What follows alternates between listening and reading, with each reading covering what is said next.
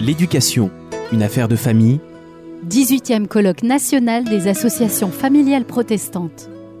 Marc Vanesson. Effectivement, je vais vous présenter très rapidement Vers le haut. En fait, Vers le haut, on est une association, on se présente comme un think tank, donc un réservoir d'idées euh, spécialisé sur les questions d'éducation et de jeunesse. On a été créé à l'initiative d'acteurs qui travaillent sur ces sujets, qui sont engagés auprès des jeunes. Euh, certains que vous devez connaître, parmi nos membres fondateurs, il y a Apprenti d'Auteuil, l'Armée du Salut, le groupe Bayard, Sport dans la ville, les scouts musulmans, euh, le Collège des Bernardins, l'œuvre de secours aux enfants, et puis SOS Village d'enfants. Et là, je vais vous présenter des, réflexions que j'ai développées dans un livre qui s'appelle Tous éducateurs et vous pour une société éducatrice. Je crois qu'il est en vente à côté. Si vous voulez, à la fin, je pourrais dédicacer quelques, quelques exemplaires. Euh, et donc, je suis reparti du, thème de votre colloque. Euh, l'éducation, une affaire de famille, point d'interrogation. Justement, pour, pour commencer, j'avais envie de dire, euh, bah, justement, et si l'éducation n'était pas qu'une affaire de famille? Et sans doute que, euh, au cours des dernières décennies, on a eu tendance à renvoyer l'éducation euh, principalement à l'affaire privée, à l'affaire des familles ou à l'affaire des professionnels de l'éducation dans l'école euh, ou aux experts. Et on a oublié que l'éducation était sans doute l'essence de notre société, c'est-à-dire ce qui est sa raison d'être, on va le voir plus tard, et puis ce qui l'a fait avancer aussi. Et qu'aujourd'hui, on paye assez cher cet oubli et que si on veut répondre aux défis éducatifs, il va falloir sans doute que toute la société se remobilise sur ce sujet. Et le constat que, je voudrais poser avec vous euh, au départ, ce serait justement de dire que euh, la crise éducative dont on parle beaucoup est sans doute justement une crise du lien social, une crise de la société. Alors je vais vous en faire euh, la démonstration à travers trois symptômes de la crise éducative, qui sont aussi trois symptômes d'une rupture de la, de la relation dans notre société. Premier symptôme bien connu, euh, je crois que vous en avez parlé ce matin, la question de l'échec scolaire, qu'on peut voir comme une rupture, une rupture du lien entre les générations. On entend euh, très souvent ce terme de, la crise de la transmission, la difficulté de la transmission entre les générations. Et puis aussi la, rupture du lien entre des jeunes et la communauté scolaire. On parle beaucoup de décrochage, on sait que c'est un, phénomène important. Hein. Alors les chiffres varient selon les années, mais si on prend sur la, sur la longue durée, on est autour de 100 000 décrocheurs par an euh, donc qui quittent le système éducatif français sans diplôme.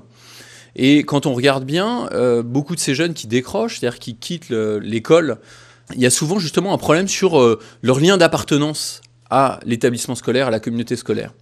Il y a un chiffre que j'aime bien rappeler dans les fameuses enquêtes PISA. J'ai pas fait long sur le, le symptôme échec scolaire. Vous savez, il y a ces enquêtes internationales PISA où on compare les systèmes éducatifs à partir des résultats des élèves à des tests. Et donc dans les résultats sur la maîtrise des, mathématiques, euh, des compétences langagières, on, s'attriste souvent des résultats de la France, et sans doute à, juste titre, d'autant plus que ce qui est particulièrement alarmant, c'est que la France est un des pays de l'OCDE qui euh, fait ce test où le, critère social est le plus déterminant de la réussite euh, des jeunes. Donc ça, c'est un vrai défi dans un pays qui n'arrête pas de parler d'égalité des chances s'agissant de l'école. Mais quand on regarde aussi ces enquêtes PISA, au-delà des résultats sur des tests de, maîtrise de, compétences, il y a d'autres indicateurs. Et par exemple, il y a un indicateur sur le degré d'appartenance à l'établissement scolaire. Une question qui est posée aux jeunes. Est-ce que vous sentez appartenir à votre établissement scolaire? Et sur cette question, euh, la France est classée bonne dernière euh, je crois qu'il n'y a que 42%, je ne suis plus exactement sûr du chiffre, c'est 42 ou 45% des jeunes Français qui se sentent appartenir à leur établissement scolaire. Et on est très très loin derrière euh, le reste, et la moyenne euh, des pays de l'OCDE est aux alentours de 80% sur la même question. Et donc quand vous avez des, élèves qui ont des difficultés scolaires et qui n'ont pas de degré d'attachement à l'établissement pour autre chose que le lien d'utilité à travers la, note, eh ben, il y a plus facilement du décrochage. Deuxième symptôme de cette crise de l'éducation comme rupture, euh, la question du chômage et de la désorientation de, beaucoup de jeunes. Alors euh, ça peut être vu comme une rupture du lien entre le monde de l'éducation et le monde de l'entreprise. Là, je vous donne un chiffre euh, issu d'un baromètre que Vers le Haut réalise chaque année en sondant des parents, des jeunes et puis sur certaines questions des chefs d'entreprise. Et comme symptôme de cet grand écart entre le monde de l'éducation et le monde du travail, vous avez en France seulement un chef d'entreprise sur cinq dans ce baromètre qui nous dit le, le monde de l'éducation est adapté aux réalités du monde du travail. Alors évidemment, la seule finalité de l'école et de l'éducation n'est pas de préparer au monde du travail, mais quand même, quand il y a un tel écart, c'est assez inquiétant. Et puis cette, euh, cette question du chômage des jeunes, très, très important dans notre pays, et, et, de la désorientation, elle est aussi... Euh, euh, elle peut être aussi vue comme une rupture du lien entre l'instant présent et l'avenir, la capacité à se, projeter. Euh, c'est assez intéressant quand on regarde quand même beaucoup de jeunes qui arrivent sur le marché du travail, qui finalement euh, font face à une crise de sens. Ils se rendent compte que finalement, ils arrivent dans un métier parfois assez valorisant sur la carte de visite et ils se sont jamais posé la question et on ne leur a jamais posé la question, on ne les a jamais aidés à y répondre dans leur euh, parcours éducatif. Finalement, quels sont tes désirs, quelles sont tes compétences, quels sont tes talents? Comment est-ce que tu te sens utile dans cette société? Comment est-ce que tu pourrais mettre à profit euh, ces talents pour te sentir utile dans notre monde? Et c'est une source de désillusion pour beaucoup de jeunes, même pour certains qui ont des parcours euh, scolaires brillants. Et ça aussi, c'est une vraie interpellation. Je ne sais pas si vous, avez vu, dans les rayons en ce moment, il y a un livre qui marche pas mal, qui, qui parle des bullshit jobs.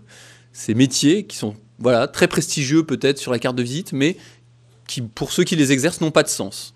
À quoi sert mon travail? Donc ça, c'est aussi euh, un vrai défi pour notre, euh, pour notre monde éducatif aujourd'hui, sur cette euh, rupture du lien entre ce que, ce que je peux apprendre, ce que je suis aujourd'hui, et puis ce que je pourrais faire demain Troisième symptôme de cette rupture, de cette crise éducative comme une rupture, je, parle de, l'éclatement. D'abord au niveau collectif, on voit quand même qu'on est dans une société où il y a de plus en plus de tensions culturelles, sociales. Euh, certains parlent de dissociété, c'est un, terme utilisé par euh, Jacques Généreux pour euh, désigner une forme de mutation anthropologique d'un monde où l'individu est en permanence mis en concurrence, dans le champ économique, mais bien au-delà, dans toute sa, dans toute sa vie. Euh, jusque dans le champ euh, amoureux, affectif. Euh, je ne sais pas si certains d'entre vous ont lu le livre de Michel Houellebecq, L'extension du domaine de la lutte. Mais dans son livre, et souvent la littérature en dit beaucoup plus que les études sociologiques sur l'état d'une société, dans son livre, il y a des. Bah, rien que dans le titre, l'extension du domaine de la lutte, c'est l'extension de, la concurrence entre les individus dans tous les champs de la vie, y compris dans le domaine amoureux et sexuel. Et il décrit par exemple comment est-ce qu'une boîte de nuit est finalement euh, comme un, marché où il y aurait une rencontre entre l'offre et la demande euh, de façon euh, très, très dure. et c'est vrai que c'est une réalité qui est vécue par beaucoup de, de, personnes dans notre société, cette mise en concurrence permanente qui crée des ruptures fortes et une incapacité à, à créer du commun. Et on pourrait croire que, ou on pourrait espérer que l'éducation viserait au contraire à renforcer le nous, à renforcer le commun. Et bien souvent, elle a tendance à amplifier ces dynamiques de, tension et de mise en concurrence. À tel point que, dans certains cas, l'éducation et le système éducatif devient un premier rouage de sélection, euh, sorte de préparation euh, pour euh, la, mise en concurrence future. Je sais qu'il y a une expression qui me marque beaucoup quand on interroge les parents pour leur demander qu'est-ce que vous attendez de l'école ou de l'éducation pour vos enfants? Un mot qui revient souvent, et peut-être vous l'avez déjà employé, sans doute je l'ai déjà employé, ah, on a envie que, ça, ça arme nos enfants. L'idée qu'il faut armer nos enfants. On va les préparer à quelque chose qui va être un combat, et il faut leur donner des armes, et souvent pour écraser les autres, pour euh, euh, réussir devant les autres, avec une vision très compétitive, comme si l'école était une école de guerre, une école de guerre économique peut-être, mais voilà, avec cette, cette dimension-là de, plus en plus forte et pressante. Et puis, euh, au niveau personnel aussi, euh, euh, cette question de la dispersion, c'est sans doute un des plus grands défis aujourd'hui pour, pour les éducateurs, d'arriver à travailler sur la capacité de, concentration, d'attention des, jeunes et, même des plus jeunes. On est confronté à des, stimuli extérieurs de plus en plus attractifs. Et du coup, c'est un vrai défi, et beaucoup d'enseignants témoignent en disant bah, tenir une classe, c'est vraiment une gageure. Alors ce qui est intéressant, c'est que parfois on peut avoir tendance à opposer ces, deux dimensions, la dimension de, du nous collectif et puis la, capacité d'un enfant ou d'un jeune à, se concentrer, à avoir de, de l'attention. Il y a quand même beaucoup de travaux en sciences de l'éducation qui montrent au contraire qu'il y a un lien assez fort, et même très fort, entre la capacité d'un enfant à se concentrer et sa capacité à avoir de l'empathie, à rentrer en résonance avec les autres. Et donc, qu'il y a un lien entre la capacité qu'on donne à un jeune de construire son unité intérieure et la capacité qu'on va donner à la société de construire une unité sociale.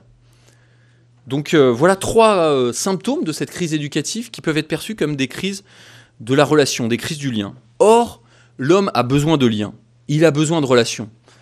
J'aime beaucoup le, nom de cette maison d'édition qui a été créée il y a quelques, temps, qui s'appelle Des liens qui libèrent.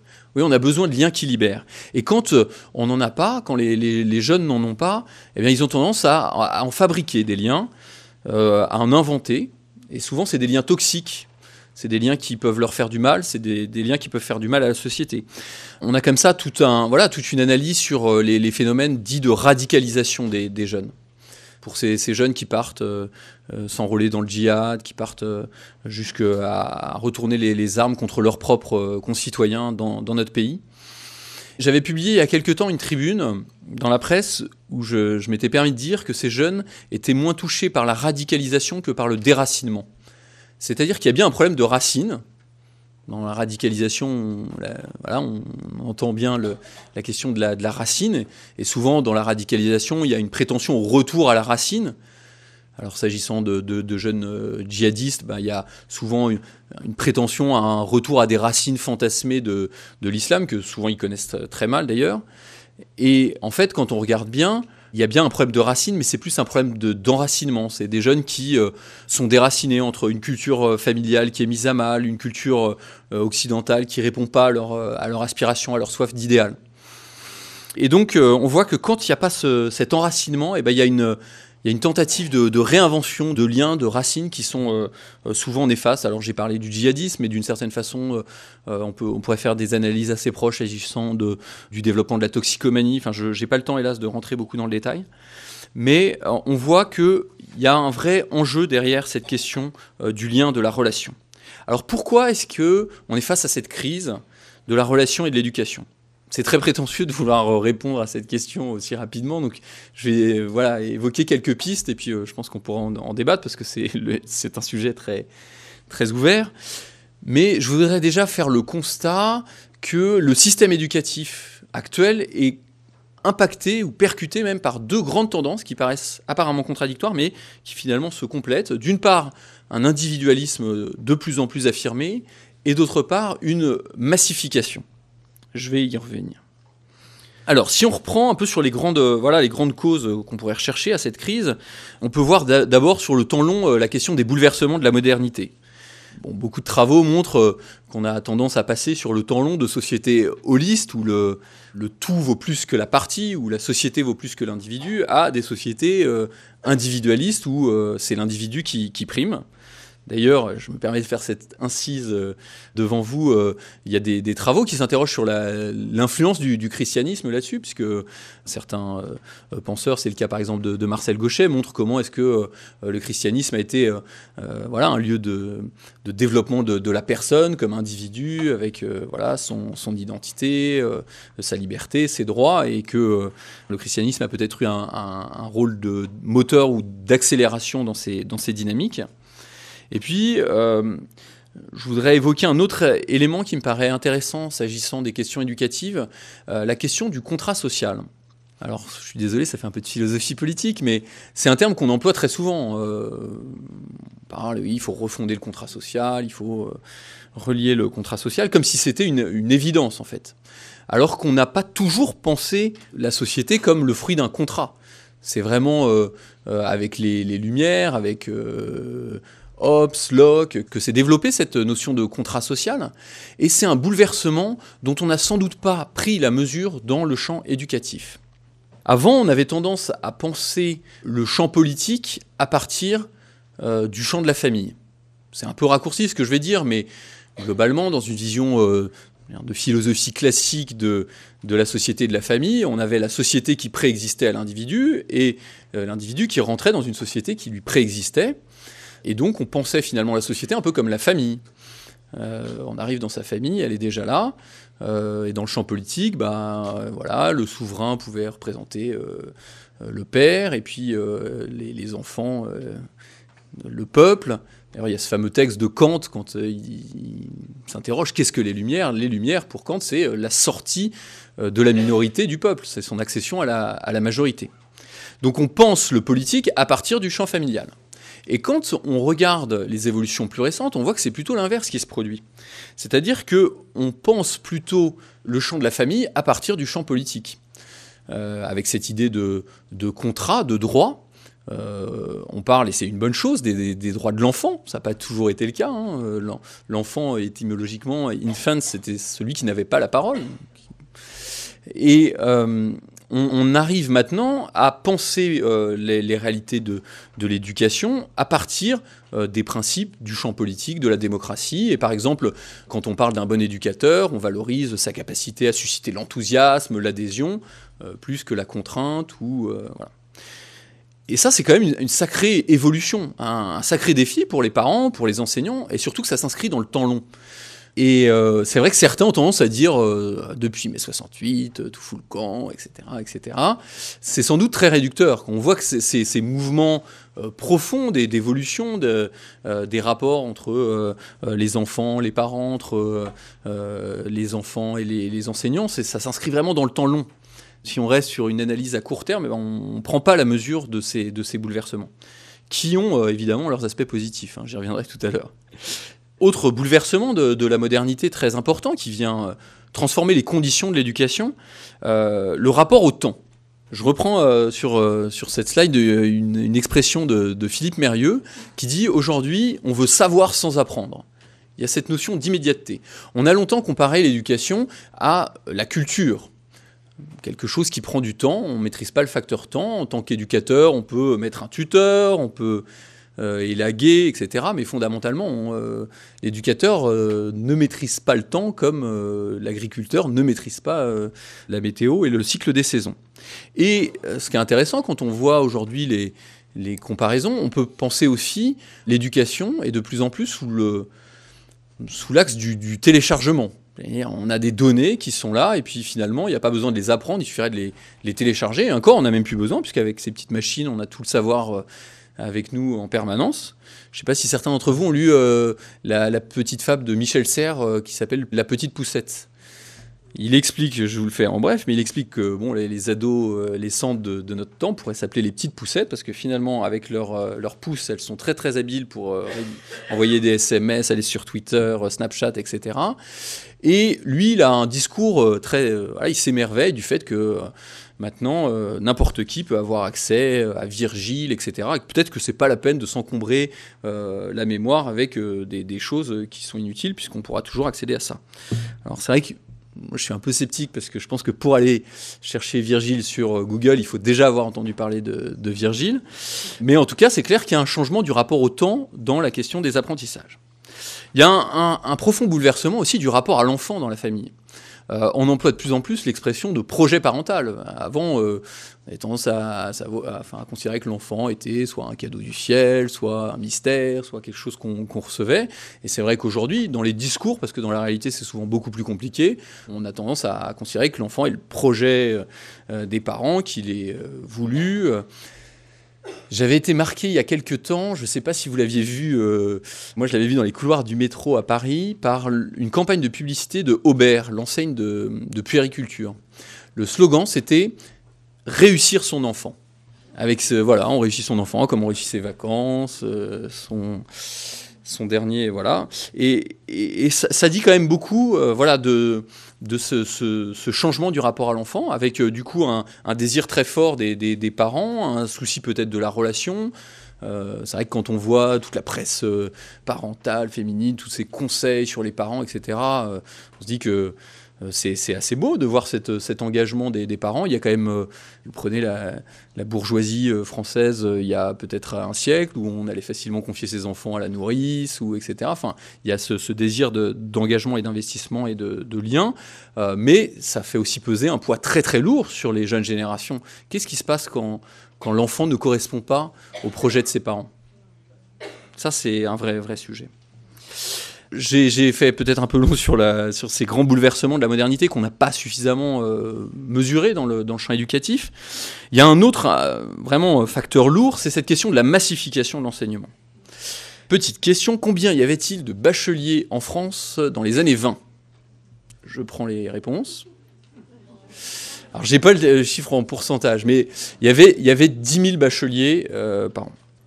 Bon, euh, cette année, euh, je crois qu'on est, passé, on est passé aux 680 000, ou j'ai plus le chiffre exact sur 2018. Je crois qu'en 2017, c'était 640. ou- On a vraiment changé euh, la, mesure, et pourtant, on n'a pas changé vraiment l'organisation et la nature de notre système éducatif, en tout cas dans le champ scolaire.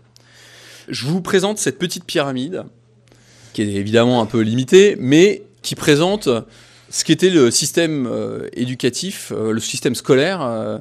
Euh, peut-être au début du, du 20e ou dans le courant du 19e siècle.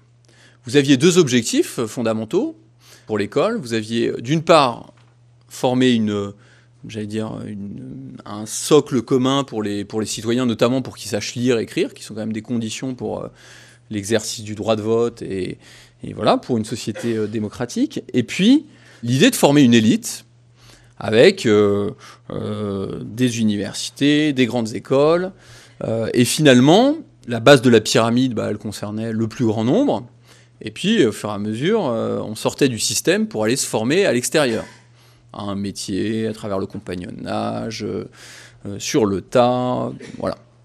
Et en fait, on a quand même globalement gardé la même pyramide, alors que, euh, comme on l'a vu tout à l'heure, on a changé les masses.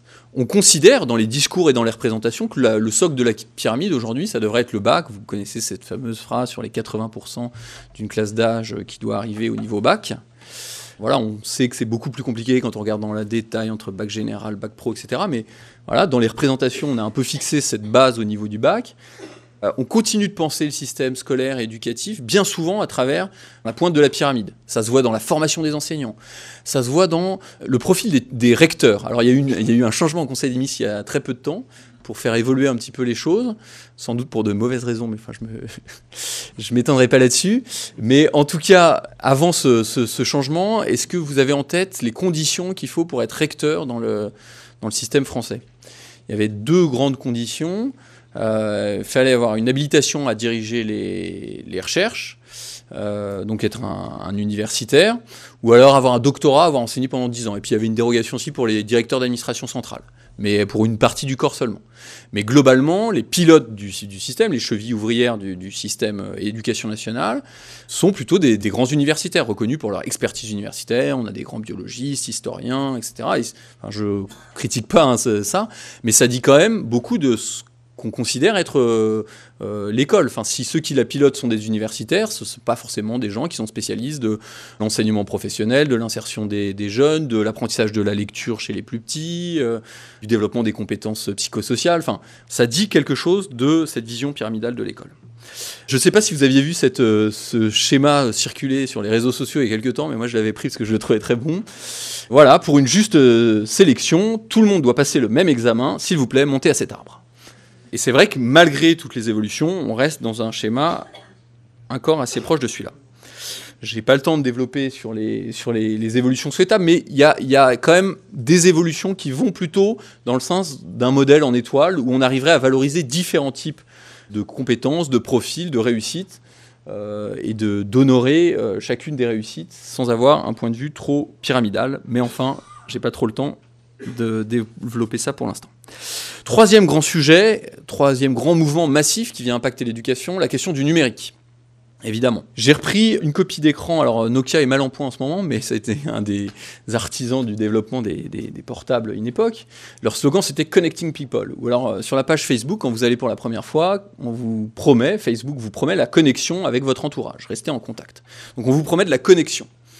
Et en fait, euh, on se rend compte que c'est beaucoup plus compliqué que ça et que la connexion ne remplace pas la relation et ne remplace pas la rencontre. Alors, je suis pas pour avoir un discours complètement négatif sur le numérique. Il y a plein de vertus, notamment dans le champ de l'éducation, sur le numérique, et il y a des usages très profitables du numérique dans, l'éducation. J'ai pas le temps de développer, mais quand même globalement, on sent que c'est des sujets qu'on n'a pas bien mesurés. Alors, euh, dans les familles, hein, euh, avec, euh, avec le groupe Bayard, qui est un de nos partenaires, et le, le qui est euh, le centre qui, au, sein du ministère de l'Éducation nationale, travaille sur l'éducation média, on va bientôt lancer un observatoire enfance et numérique sur les pratiques du numérique, notamment dans les, familles. Et même dans le champ scolaire, on sait qu'on a équipé les, classes, on a euh, des tablettes, etc. Mais on ne s'est pas suffisamment posé la question de l'usage et du contenu pédagogique de ces outils. Hélas, parfois, on a tendance à mettre l'éducation au service du numérique plutôt que l'inverse. Et, c'est vraiment un, vrai chantier. Hein.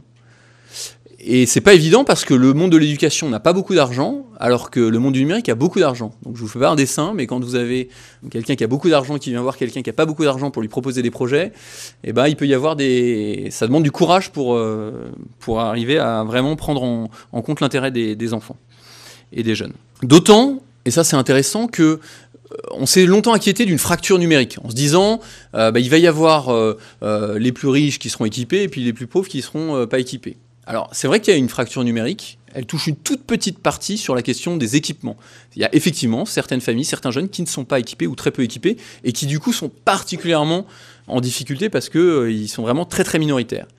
Mais la vraie fracture qu'on constate actuellement sur le numérique, c'est plus une fracture sur les usages, vous voyez que les bons élèves ont tendance à utiliser euh, le numérique plutôt pour des usages euh, culturels, de recherche, etc., alors que les élèves qui sont déjà les plus en difficulté sont ceux aussi qui utilisent le plus euh, le numérique sur des usages de type ludique, réseaux sociaux, etc. Et vous voyez à peu près le même phénomène, hélas, quand on regarde les profils sociaux. Donc cette fracture, elle peut exister et elle peut peut-être renforcer aussi les inégalités euh, sociales dans le, champ éducatif.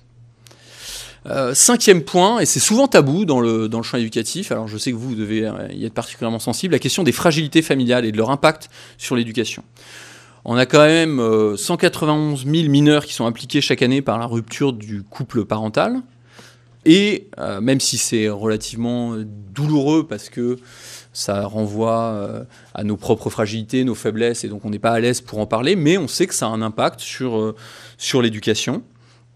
Je vous donne quelques, voilà, quelques éléments, mais par exemple, on sait que 24% des enfants de familles monoparentales arrivent au collège en ayant redoublé, c'est 10 points de plus qu'une euh, famille avec les, deux, les deux parents.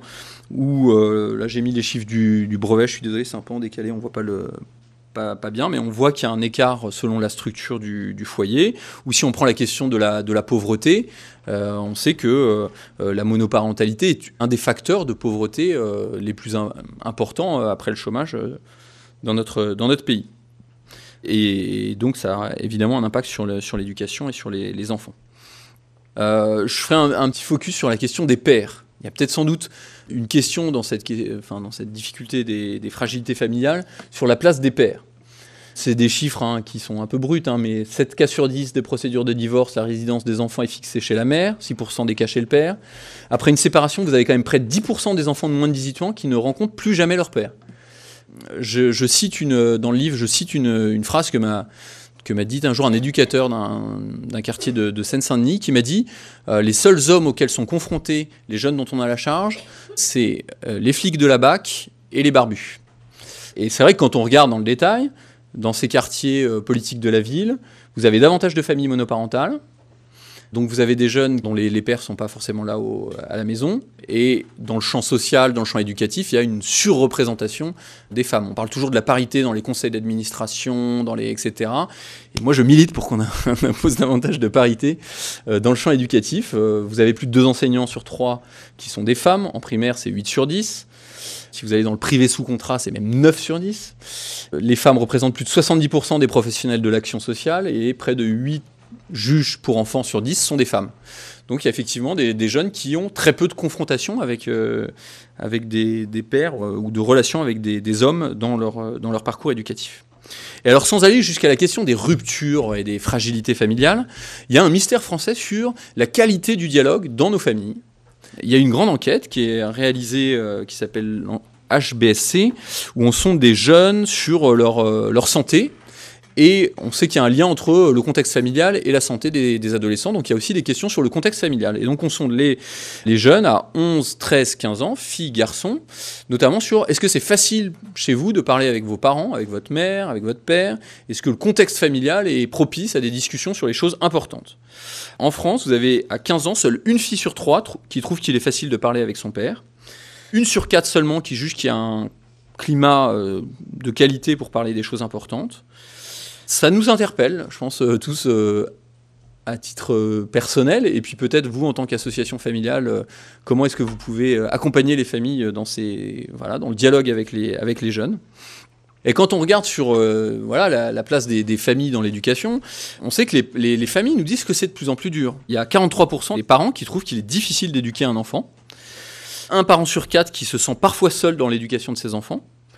Quand on regarde dans le détail, on sait que c'est encore plus vrai pour les enfants, enfin les parents d'enfants les plus âgés. Hein. Le fameux proverbe petits enfants, petits soucis euh, se vérifie en tout cas dans les sondages. Et puis, euh, c'est particulièrement difficile pour euh, les familles monoparentales et les familles à bas revenus. Ça aussi, c'est sur la base de sondages. Alors quand on regarde un peu dans le détail sur quels sont les besoins exprimés par les, par les parents, beaucoup nous disent qu'il manque de temps. Petit point intéressant, le temps parental des hommes a augmenté de 100% depuis, enfin entre 1985 et 2010. Il est passé de 21 minutes par jour à 42 minutes par jour, et euh, alors que pour les femmes, il est à 95 minutes par jour. Là aussi, il a augmenté. Alors, ce qui est intéressant, c'est quand on regarde un peu dans le détail, je fais la démonstration dans le livre, on, regarde, on voit que le temps parental des hommes, il est quand même surtout sur les questions de loisirs. Euh, mais bon, et puis, bah, les, familles demandent aussi des conditions socio-économiques euh, favorables. Euh, par exemple, il y a 62% des, parents qui habitent dans un logement de mauvaise qualité qui trouvent l'éducation difficile. C'est plus 16 points par rapport à la moyenne. Et puis, on sait qu'il y a de plus en plus de travaux qui montrent, par exemple, euh, l'impact négatif du stress des parents sur le développement de l'enfant dès la grossesse ou sur la maîtrise de la langue, j'y reviendrai tout à l'heure. Autre sujet euh, largement tabou dans le débat public, la question de la concentration des jeunes issus d'immigration euh, dans quelques établissements scolaires et du coup un déni des cultures dans notre système éducatif. C'est-à-dire qu'en France, on, donne un, poids considérable aux variables socio-économiques, on s'intéresse aux revenus des parents, à la composition du foyer, j'en parlais tout à l'heure, à la taille du logement, etc. Et on a tendance à oublier les aspects culturels dans l'éducation. Et euh, le problème, c'est que du coup, on ne se donne pas les moyens d'accompagner les enfants euh, en fonction de ce qu'ils vivent dans leur famille. Je vous donne un exemple récent que m'a donné un, chef d'établissement à Bobigny. Ils avaient fait tout un travail sur l'apprentissage de la lecture euh, en primaire, et euh, ils insistaient auprès des élèves sur l'importance de lire à la maison. Et ils avaient remis notamment des livres à leurs élèves. Et en fait, certaines élèves, c'était des élèves d'origine, que je dis pas de bêtises, sri-lankaise, qui était revenu vers l'enseignante en disant Mais vous m'avez donné un livre, mais moi je ne peux pas le lire à la maison. Ah, mais pourquoi?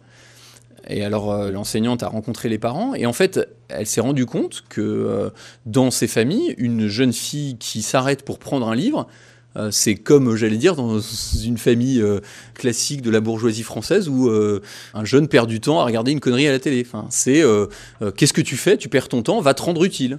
Donc pose ton livre et c'est pas comme ça partout, etc. Hein. Mais ça, c'est une remontée, j'allais dire, basique. Et si on n'intègre pas ces questions, et si on ne travaille pas avec les familles et avec les parents, on passe à côté de beaucoup de choses. Je vous donne un graphique sur la part des diplômés selon le pays d'origine en France. On voit qu'il y a des écarts très importants. Vous avez des, jeunes qui ont des taux de diplôme supérieurs à la moyenne de la population française, euh, qui sont issus de l'immigration. Vous avez d'autres qui sont à des taux de diplôme euh, largement inférieurs. Et quand on regarde même dans le détail, vous avez des différences assez fortes entre les filles et les garçons. Vous avez beaucoup de pays où les filles sont d'origine, par exemple, les, filles d'origine maghrébine euh, ont des niveaux de diplôme assez élevés, quasiment au niveau de la population, de, la, de, la, population majoritaire. Et en revanche, les garçons sont beaucoup moins diplômés.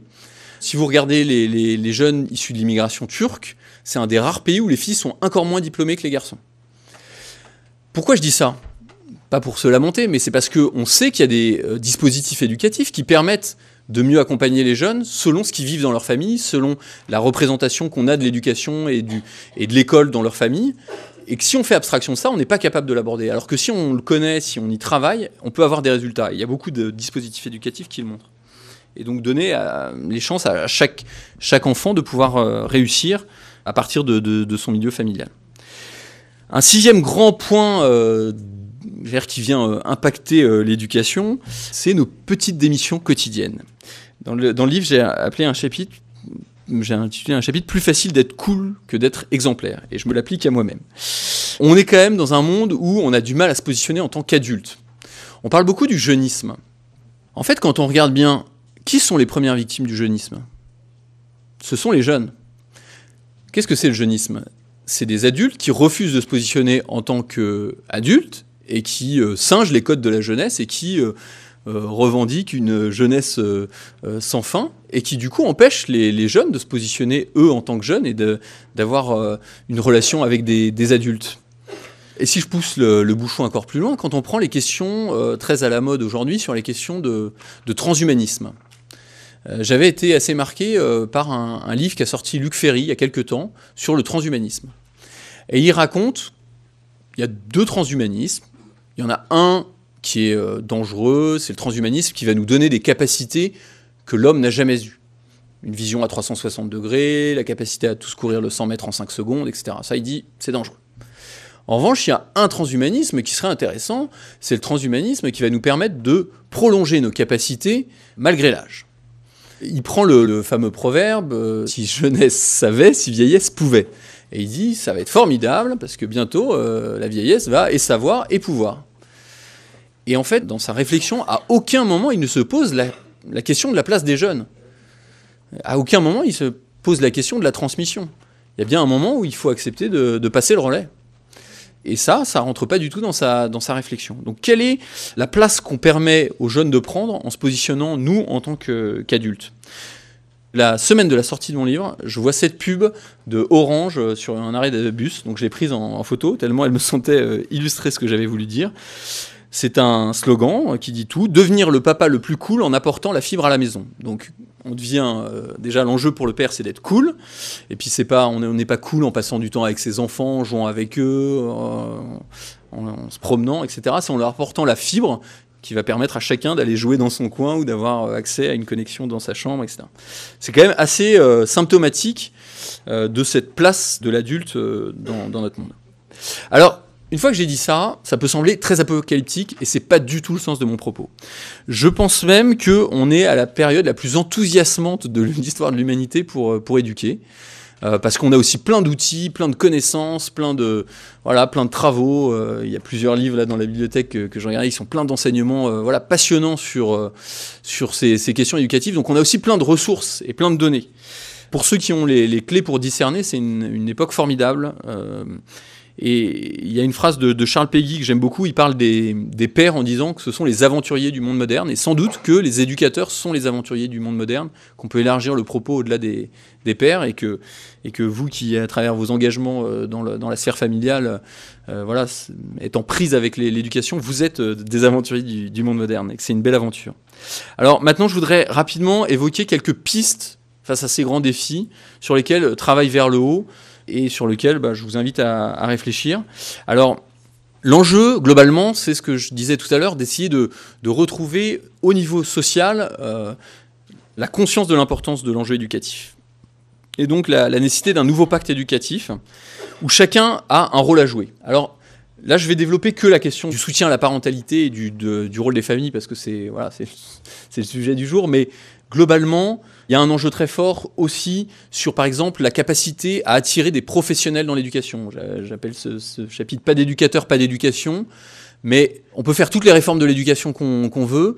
Euh, ça n'aura aucun impact si on n'est pas capable d'attirer euh, et de fidéliser et de former euh, auprès des jeunes des, voilà, des, adultes qui sont motivés, engagés. Et aujourd'hui, on voit qu'il y a un vrai déficit dans l'éducation nationale et au global sur le, sur le recrutement des enseignants. Mais c'est vrai dans d'autres métiers de l'éducation la question du rôle de l'établissement scolaire comme une communauté, une vraie communauté ouverte, capable de travailler, déjà une communauté d'enseignants, ce qui est très difficile euh, aujourd'hui, mais je n'ai pas le temps de détailler, une communauté aussi de, de jeunes, une communauté avec les familles, et puis une communauté ouverte sur d'autres partenariats.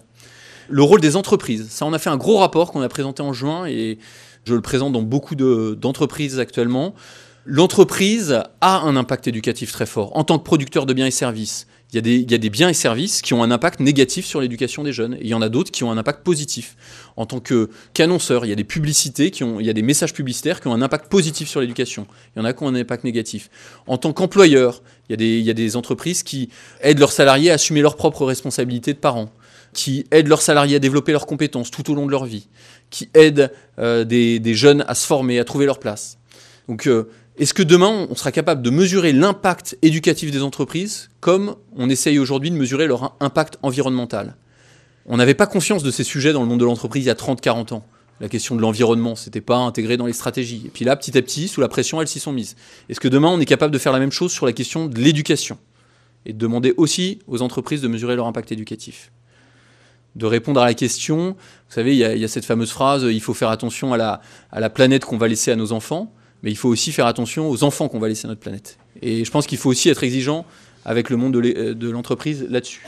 Et au passage, c'est un très beau levier en interne pour les entreprises, pour euh, retrouver du sens, pour offrir des perspectives à leurs salariés. Euh, donner corps à l'alliance éducative, c'est le, premier axe. C'est ce que je voulais dire tout à l'heure. Tout le monde doit s'impliquer dans l'éducation. Les parents, l'école, les entreprises, les jeunes, les collectivités locales. Et il faut arriver à recréer une alliance. Arrêter de se passer la patate chaude, à se dire c'est vous qui êtes responsable, les parents sont démissionnaires, l'école fait pas bien son boulot, etc. Il faut qu'on arrive à se serrer les coudes et à recréer du lien. Pour ça, on, euh, avec haut, on porte un projet et, je remercie les associations familiales protestantes qui ont été parmi les premières à rejoindre cette dynamique. On porte un projet de lancer des états généraux de l'éducation pour vraiment mettre autour de la table tous les acteurs qui doivent s'engager dans l'éducation. J'ai pas le temps d'aller très très loin dans l'explication, mais dans le, dans le livre, je développe un exemple de ce qui s'est passé en Islande pour réagir sur la question de la consommation du cannabis, de l'alcool chez les, chez les jeunes. Il y a vraiment une mobilisation de tout le corps social, avec vraiment une, stratégie. On a mis tout le monde autour de la table et on, a avancé ensemble avec des résultats. Je n'ai pas le temps de développer, mais voilà. Là, je vais euh, développer un point, je sais que vous travaillez aussi sur ces sujets, sur la question du soutien à la parentalité. Pourquoi est-ce que soutenir les parents, notamment de la part de la puissance publique, ce serait le meilleur investissement social alors aujourd'hui, on voit que la réponse dans ce domaine, elle est assez limitée. On parle quand même là dans la nouvelle convention d'objectifs et de gestion de, la CNAF, et je sais que c'est un sujet que porte aussi euh, euh, l'UNAF, il y a la question du montée en puissance du soutien à la parentalité. Mais finalement, quand on regarde aujourd'hui, il y a 47% des parents qui trouvent qu'il n'y a pas beaucoup de dispositifs pour les aider quand ils sont en difficulté. Et puis, il y a aussi en parallèle d'un discours sur le soutien aux parents, un discours parfois sur la mise en cause, j'en parlais rapidement, des parents démissionnaires. Aussi, on le voit dans notre société un peu, une tentation de renvoyer vraiment ça à la responsabilité de chacun dans sa famille et à dire vous avez voulu des enfants, et bien maintenant vous les assumez, c'est votre problème. Et donc la perte de cette responsabilité collective à l'égard des générations à venir. On le voit par exemple en matière fiscale, je ne vais pas très vite, mais toute la réflexion, sans parler des aspects de fond, euh, de justice sociale, etc., mais sur les questions de, mise sous condition de ressources des, allocations familiales et de plafonnement. Le discours, que, enfin la représentation que ça renvoie, c'est que pour ceux qui ont les moyens, eh ben, leurs enfants, c'est vraiment leurs enfants, et donc c'est eux qui les gèrent. Alors que même si c'est modeste, même si c'est etc., quand il y a une part de contribution financière à travers euh, des allocations, des transferts, etc. C'est aussi un signal qui est, envoyé par la société, notamment aux parents les plus riches. Mais euh, vos enfants, c'est pas que vos enfants, c'est pas vos choses, c'est l'ensemble de la société qui investit. Et donc derrière, on sera aussi en retour de la part de ces enfants de leur demander de s'engager pour la société et pas forcément de partir à l'étranger euh, euh, en ayant bénéficié du soutien euh, de la scolarité française, etc. Bon, voilà, c'est peut-être un peu tiré par les cheveux, vous allez penser, mais moi je pense qu'il y a vraiment à retrouver dans nos discours politiques, dans nos discours publics, cette prise de conscience que bah, on est chacun responsable des nouvelles générations et pas juste de nos enfants. Et puis, euh, quand même, il euh, y a, un, poids lourd quand même dans notre euh, conception française du rapport à la famille dans nos politiques publiques. Je vous ai mis juste une citation de Robespierre, mais qui dit beaucoup. La patrie a le devoir d'élever ses enfants, elle ne peut confier ce dépôt à l'orgueil des familles, ni aux préjugés des particuliers, etc. etc., etc. Et c'est vrai qu'on voit beaucoup dans le débat euh, public français, mais depuis des, décennies, euh, l'idée quand même que la famille est un lieu de déterminisme, de problème, et que c'est par des politiques publiques euh, de scolarisation, etc., qu'on va recréer de l'égalité, recréer, enfin égaliser les conditions. Et du coup, on s'appuie sans doute pas assez sur les ressources des familles pour lutter contre la pauvreté, pour renforcer l'égalité des chances. Et ça, je vais, je vais le développer là. On a fait un gros rapport sur ce sujet qu'on avait présenté euh, au mois de juin en 2017, qui présentait notamment beaucoup de dispositifs anglo-saxons, euh, avec une approche euh, à l'anglo-saxonne, très pragmatique, de mesures d'impact, etc. Parfois un peu caricaturale sans doute, mais ils avaient quand même fait la démonstration à travers plusieurs dispositifs que c'était assez intéressant d'investir le plus tôt possible en matière éducative, dès la petite enfance. Par exemple, un dollar investi sur la petite enfance, bah, ça permet d'économiser à long terme sur 40 ans 6,3 dollars, hein, c'est la précision. Hein. Alors euh, bon, là c'est sur un dispositif en Californie où ils avaient fait un dispositif de soutien vraiment très renforcé sur des familles pauvres en difficulté, avec euh, vraiment un accompagnement global. Et euh, après ils ont regardé ce que ça donnait sur les enfants. Ils se sont rendus compte que bah, les enfants qui avaient suivi ce dispositif, ils avaient moins d'échecs scolaires, et puis ensuite ils avaient des parcours scolaires plus longs, et puis ils trouvaient des meilleurs jobs, et puis ils gagnaient plus d'argent, donc ils payaient plus d'impôts après, et puis ils allaient moins en prison, et puis etc. Donc, et voilà comment ils arrivent à ce, retour sur investissement de 13% par an. Ce qui est intéressant, c'est pas les chiffres, hein, évidemment, mais c'est, euh, hélas, parfois on est obligé aujourd'hui d'en arriver là, l'objectivation de choses qu'on pressent évidemment, l'importance d'investir dans l'éducation et de percevoir l'éducation comme un investissement et pas comme une dépense. C'est vrai qu'en France, beaucoup de ces travaux étaient un peu acclimatés, mais on a un peu eu tendance à voir que la dimension euh, développement de places en crèche pour les enfants des milieux défavorisés, préscolarisation, etc., etc. Au passage, ça c'est dans les discours, parce que dans les faits, on est très très loin du compte. Vous avez mis le chiffre, là, il n'y a que 5% des enfants qui vivent sous le seuil de pauvreté qui euh, sont en crèche contre 22% des familles aisées. Donc quand on, on, a les grands discours, euh, là on l'a encore eu dans le plan de lutte contre la pauvreté, qui dit voilà, on va développer les places en crèche pour les enfants pauvres, etc. Ça va pas suffire pour répondre aux, défis. Euh, ceci dit, euh, très bien, hein, je ne suis pas du tout euh, à contredire ce principe, allons-y, mais n'oublions pas le rôle des parents de ce travail de, l'éducation. Et là, je m'appuie sur James Heckman, qui est un prix Nobel d'économie, qui a été notamment à, l'origine de beaucoup de ses travaux sur l'intérêt d'investir dans la petite enfance. Et lui, qu'est-ce qu'il dit? Il dit les investissements qui renforcent les capacités parentales des familles sont le moyen le plus efficace de promouvoir la mobilité sociale et de garantir des opportunités pour tous. C'est intéressant ça. C'est-à-dire que souvent on a euh, l'impression que les parents sont le problème quand il y a de la pauvreté par exemple, alors que lui nous dit non en fait c'est le début de la solution. Et comment est-ce qu'on arrive à, donner aux parents les moyens d'être le début de la, solution quand ils sont euh, en difficulté? Alors ce qui est intéressant, c'est de voir l'impact des familles sur la réussite des enfants il y a de plus en plus de travaux qui l'illustrent. on, l'imagine, on le sait, etc. Mais là, on a de plus en plus de données. Est-ce que vous connaissez euh, ce, travaux de Hart et Risley sur le, gap des 30 millions de mots? Alors, je, le fais vite. Euh, c'est deux chercheurs américains qui ont fait le lien entre le nombre de mots que vous avez entendus dans votre enfance et votre capacité après à apprendre à lire et à écrire. Plus vous avez entendu de mots, plus c'est facile de rentrer après dans la maîtrise du langage, etc. Et en fait, ils ont enregistré ils ont compté plutôt le nombre de mots entendus par les enfants selon leur milieu social. Et ils ont fait le constat qu'à 4 ans, c'est dans les travaux aux États-Unis, hein, donc euh, à 4 ans, aux États-Unis, entre un enfant issu d'un milieu social favorisé et un enfant issu d'un milieu social défavorisé, vous avez un écart de 30 millions de mots entendus.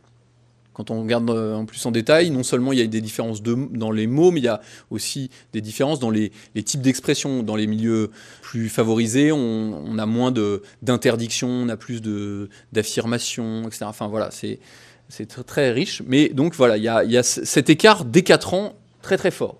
Il y a d'autres éléments intéressants. Par exemple, vous prenez les enquêtes PISA, dont je parlais tout à l'heure. Il y a un volet de l'enquête où on interroge les parents sur leur pratique parentale. Alors hélas, la France ne souscrit pas à, ce volet de l'enquête, mais on l'a pour d'autres pays. Et on voit que dans d'autres pays, il y a certaines pratiques parentales qui sont euh, liées ou corrélées à des bons résultats. Par exemple, sur la maîtrise des compétences langagières à 15 ans, il y a deux pratiques parentales qui ressortent particulièrement c'est le fait de lire des histoires à vos enfants quand, ils sont en âge d'être au primaire, et il y a le fait euh, de les interroger sur ce qui se passe à l'école. Alors, comment ça s'est passé à l'école aujourd'hui, etc. Enfin, de montrer votre intérêt pour ce qu'ils vivent à l'école. C'est par exemple plus prédictif de la réussite scolaire que des comportements beaucoup plus exigeants comme euh, amener vos enfants régulièrement à la bibliothèque. Et puis alors, autre élément intéressant, la réussite spectaculaire des enfants d'enseignants euh, puisque souvent on s'arrête aux critères socio-économiques, vous le savez, je le disais tout à l'heure. Et quand on compare la réussite des enfants d'enseignants aux enfants de cadre, on pourrait considérer que c'est des niveaux de, enfin, socio-économiques pas trop éloignés. Vous avez quand même 63% des enfants d'enseignants qui sont à niveau bac plus 3 contre 52% des enfants de cadre. Et quand on regarde euh, les causes de, cette réussite exceptionnelle, euh, bon, vous avez évidemment l'expertise scolaire, l'aide pour l'orientation, etc. On connaît les bonnes filières vous avez euh, un style éducatif qui est capable de développer des compétences euh, très diversifiées avec un, souci d'un être complet, un environnement porteur, des pratiques culturelles multiples, etc. Et puis vous avez aussi la question de, l'équilibre avec notamment la capacité qu'auraient les enseignants à développer, à concilier des exigences apparemment contradictoires dans l'éducation. Être euh, à la fois exigeant et à la fois bienveillant, être à la fois euh, compétitif et à la fois coopératif, et voilà. Donc on voit que les, parents ont un rôle essentiel dans la réussite de leurs enfants, et que leurs pratiques éducatives sont décisives. Et aussi, on voit dans le même temps, et c'est pour ça qu'on s'est permis de dire que c'était le meilleur investissement social, que en revanche, quand les familles sont défaillantes, là, ça coûte très très cher à la collectivité. Euh, on en parlait euh, pendant le, pendant le repas, euh, mais quand on regarde par exemple les dépenses d'aide sociale à l'enfance, vous avez un peu moins de 2% des enfants, enfin des jeunes de 0 à 20 ans en France qui font l'objet d'une mesure éducative. Dans un cas sur deux, c'est un placement. Donc c'est pas, pas anodin, c'est pas énormissime, mais c'est pas anodin.